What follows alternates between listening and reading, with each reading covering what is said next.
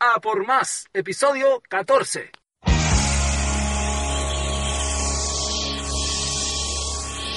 Desde Santiago de Chile para todo el mundo,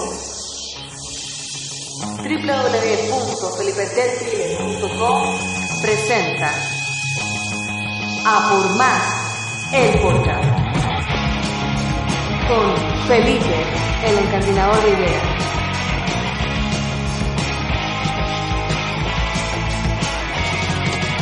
¿Cómo se encuentran mis amables oyentes? Les doy la cálida bienvenida a un nuevo episodio de A por Más, el podcast, un espacio de reflexión que trae lo mejor de las disciplinas de la economía, la filosofía, la sociología y la psicología para ponerlas al servicio de un arsenal que puedes usar de forma personalizada para hacer que las cosas ocurran en tu organización, en tu negocio y como tú necesites. El episodio de hoy día viene con material práctico, conclusiones que he sacado trabajando como consultor en temas de liderazgo. Y la pregunta sería, ¿controlas o influyes en tu equipo?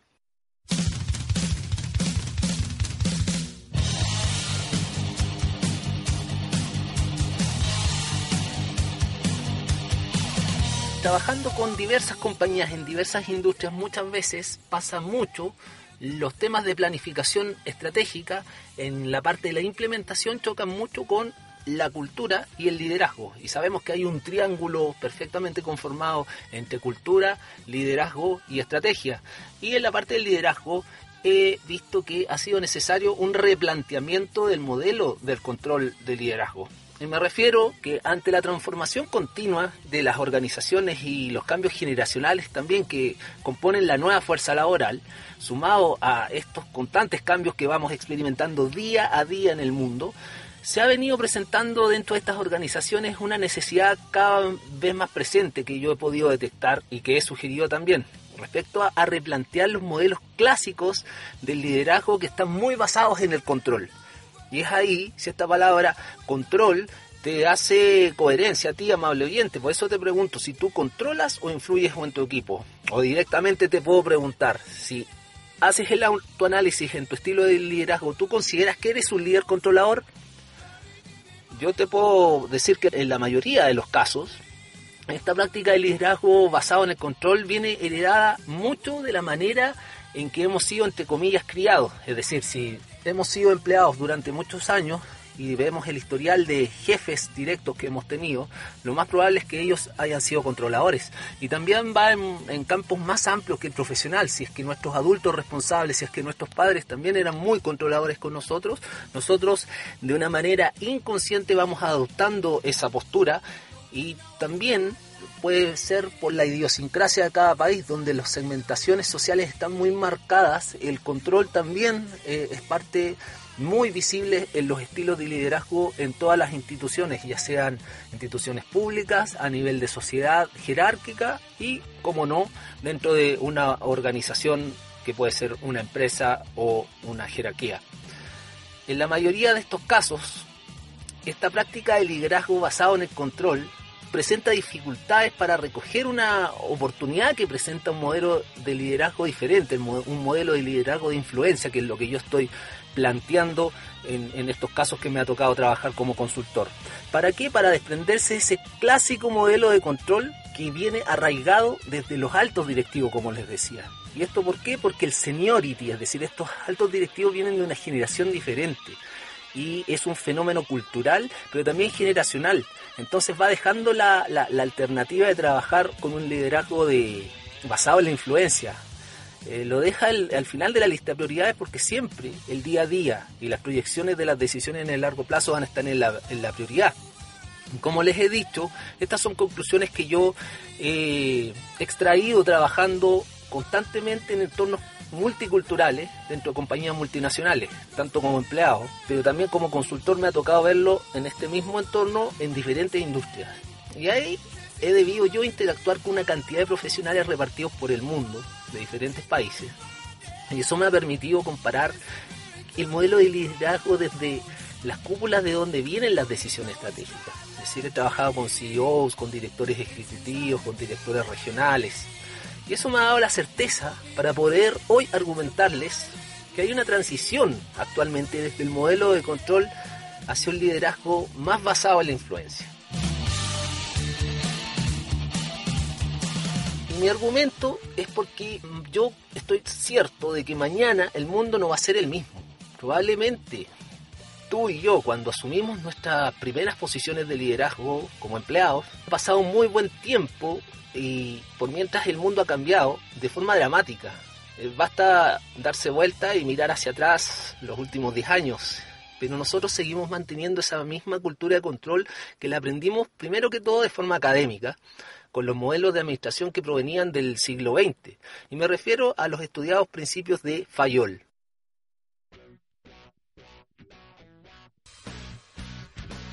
Conocemos su expectativa respecto a las soluciones de embalaje industrial para su empresa. Somos Meister Packen. Traemos a Chile una propuesta única que le ofrece soluciones ilimitadas. Optimizamos el proceso de embalaje industrial para sus equipos generando un beneficio económico para su empresa. Y lo más importante, manteniendo el prestigio ante sus clientes o distribuidores.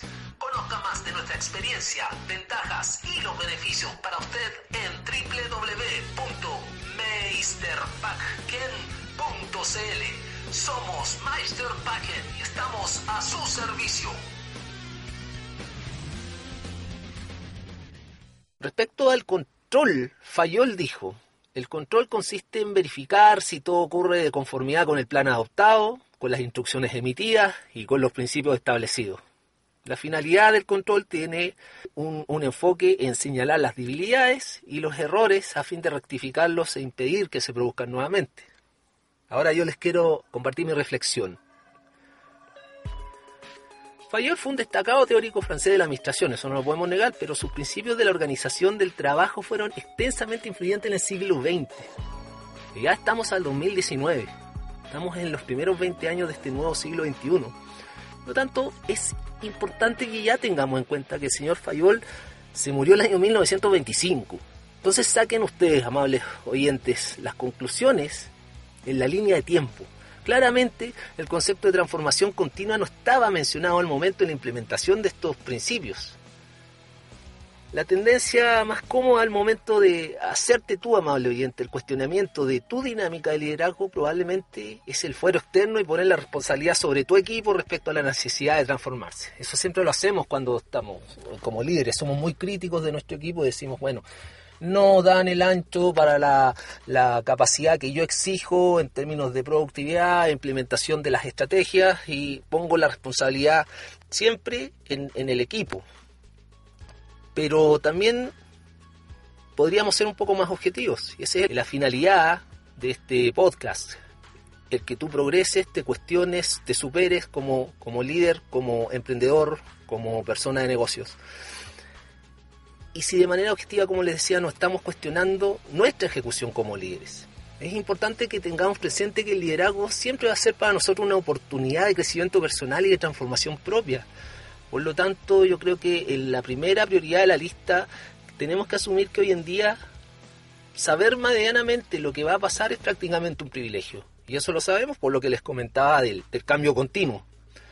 Pero antes de, empezar a, culpar a la incertidumbre, como les hablaba, el, el fuero externo, es el deber que tenemos como líderes salirnos un poquito del día a día, que cuesta muchísimo, y lograr sentirnos cómodos en este escenario externo de incertidumbre. Y esa comodidad debemos transmitirla a nuestro equipo que trabaja con nosotros a través de una actitud de comodidad y estos factores externos pasan a ser parte de nuestro día a día. La influencia se ejerce sobre el equipo con el ejemplo, haciéndole saber que el mundo ya no va a volver a ser como a todos nosotros nos hubiese gustado que fuera. Y por esa misma razón estamos todos juntos trabajando como equipo, para robustecer la fortaleza de la organización en la que estamos ya sea tu negocio o la empresa para la que estés trabajando. Ahora, esto suena muy etéreo. Yo les voy a dar los tips prácticos que necesitamos para ejercer el liderazgo de influencia de acuerdo a lo que he detectado trabajando como consultor con diferentes empresas de diferentes industrias y de diferentes culturas. Y lo que yo puedo concluir que hay claves para transformar a subalternos en seguidores. Esto lo podemos lograr a través de la consistencia, que quiere decir planificar, plantear y explicar los objetivos a largo plazo. La coherencia es que los valores corporativos estén alineados con mis conductas para conseguir esos objetivos organizacionales. La colaboración. Y me refiero a que si tengo que subirme las mangas en una situación y trabajar codo a codo con todos los miembros de mi equipo, no tengo que tener problemas, al contrario, es una oportunidad para demostrar. Pero sí tengo que tener claro que también la delegación es importantísima. No puedo estar colaborando en el día a día porque el día a día me va a sacar del foco en el largo plazo, en la estrategia y en las decisiones más preponderantes. La valoración es súper importante para transformar a nuestros colaboradores en seguidores, porque hay una frase que dice, se critica en privado y se felicita en público. Felicitar en público es una de las partes de la valoración, hacerles ver a cada uno de los miembros de tu equipo, independiente del rango o jerarquía que tengan, que son altamente importantes en la consecución de los objetivos de tu equipo y de la organización. La confianza. Y aquí hay un punto que todos nos gustaría tener, toda la confianza, pero no descuidemos en marcar límites. No confundamos confianza con pasar límites que falten el respeto o tocar temas que no tienen una relación con el objetivo del equipo, que es contribuir a robustecer y fortalecer la organización. Y finalmente la referencia. Partí diciéndoles que estas son las claves para transformar a los miembros del equipo en seguidores en lugar de subalternos. Por lo tanto, una muy buena opción para ser un referente eh, sería tener tú tus propios referentes y tratar de aplicarlo con tu equipo, con el estilo de liderazgo.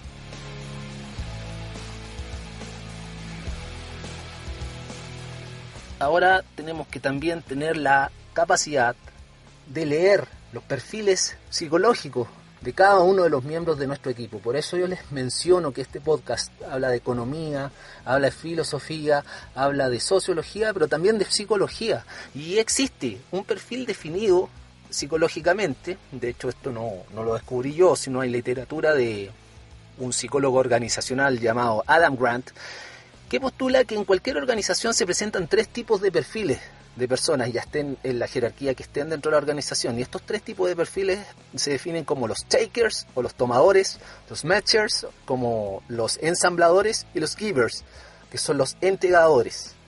Entregadores de dar, los dadores. Para un liderazgo de influencia, el perfil correspondiente al giver es el perfil que está siempre dispuesto a ayudar, confiando en que tendrá una retribución en el largo plazo.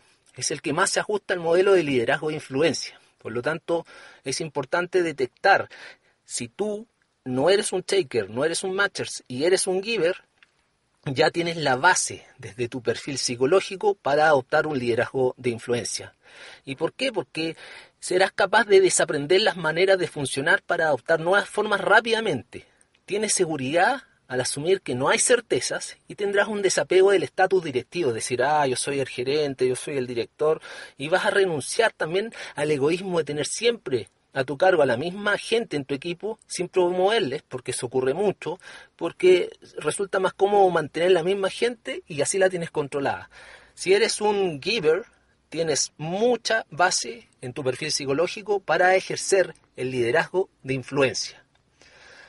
Y este liderazgo de influencia tiene altos beneficios para la organización, porque a nivel interno ocurre que como directivos o como gerentes nos cuesta implementar aportes cuando se trata de solicitarlo a las más altas esferas, me refiero a nuestros jefes, es decir, aplicamos nuestro liderazgo de influencia tanto con nuestro equipo, pero también lo aplicamos con nuestros superiores. Y siempre es difícil que se haga lo que uno sugiere ejerciendo control hacia los superiores. Y ahí está la importancia de ejercer un liderazgo basado en la influencia, porque si hacia nuestros superiores basamos, en lugar de controles, influencias, de una manera consistente, podremos conseguir apoyo en las directrices tácticas que queremos implementar. Eso es hacia arriba. Y hacia de manera horizontal con nuestro equipo, a la vez podemos liderar un equipo basado en la influencia eh, con una mayor facilidad para que todos los departamentos y colaboradores se alineen con la misión y la visión de la organización. De esa manera vamos a evitar la fragmentación de los equipos, vamos a optimizar el talento de la organización y los recursos.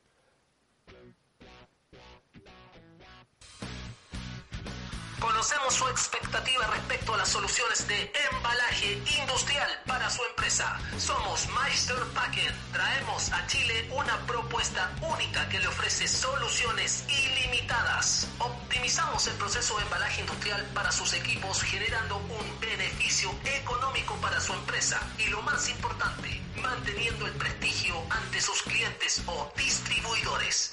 Conozca más de nuestra experiencia, ventajas y los beneficios para usted en www.meisterpacken.cl. Somos Meister Packen y estamos a su servicio. Para finalizar, en las conclusiones que he sacado trabajando con estas empresas en, temas de liderazgo, creo que conceptualmente el liderazgo de influencia crea una aproximación diferente a las oportunidades. Y estas oportunidades pueden ser enfocadas tanto dentro como fuera de la organización. Incluso si lo miramos más allá, llegando a desarrollar desde nuevos nichos de clientes, desde el área comercial, hasta abrir nuevos mercados mediante la percepción de la cultura organizacional que la empresa representa a través de su marca y pregúntele a Google, pregúntele a Apple, donde son culturas tan fuertes que son parte del capital de marca de estas empresas. Por lo tanto, espero haberles compartido estas conclusiones que he sacado desde la práctica, es material que he comprobado de manera empírica, para que ustedes lo puedan aplicar en su replanteamiento del modelo de liderazgo, desde el control hacia la influencia.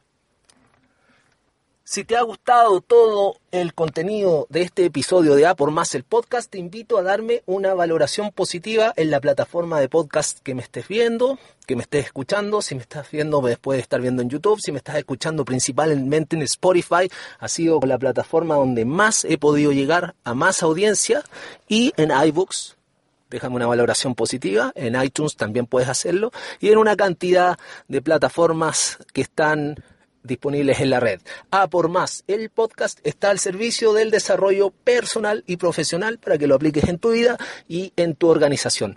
Soy Felipe Datwiller y me puedes contactar a través de mi correo electrónico contacto arroba felipedatwiller.com o desde las redes sociales indicadas en mi sitio web www.felipedatwiller.com. Espero nuevamente que esto sea de alta utilidad para ti y te queda la tarea de pasar del liderazgo enfocado en el control hacia la transición de un liderazgo enfocado en la influencia para que tú, tu negocio, tu organización sigan yendo a por más.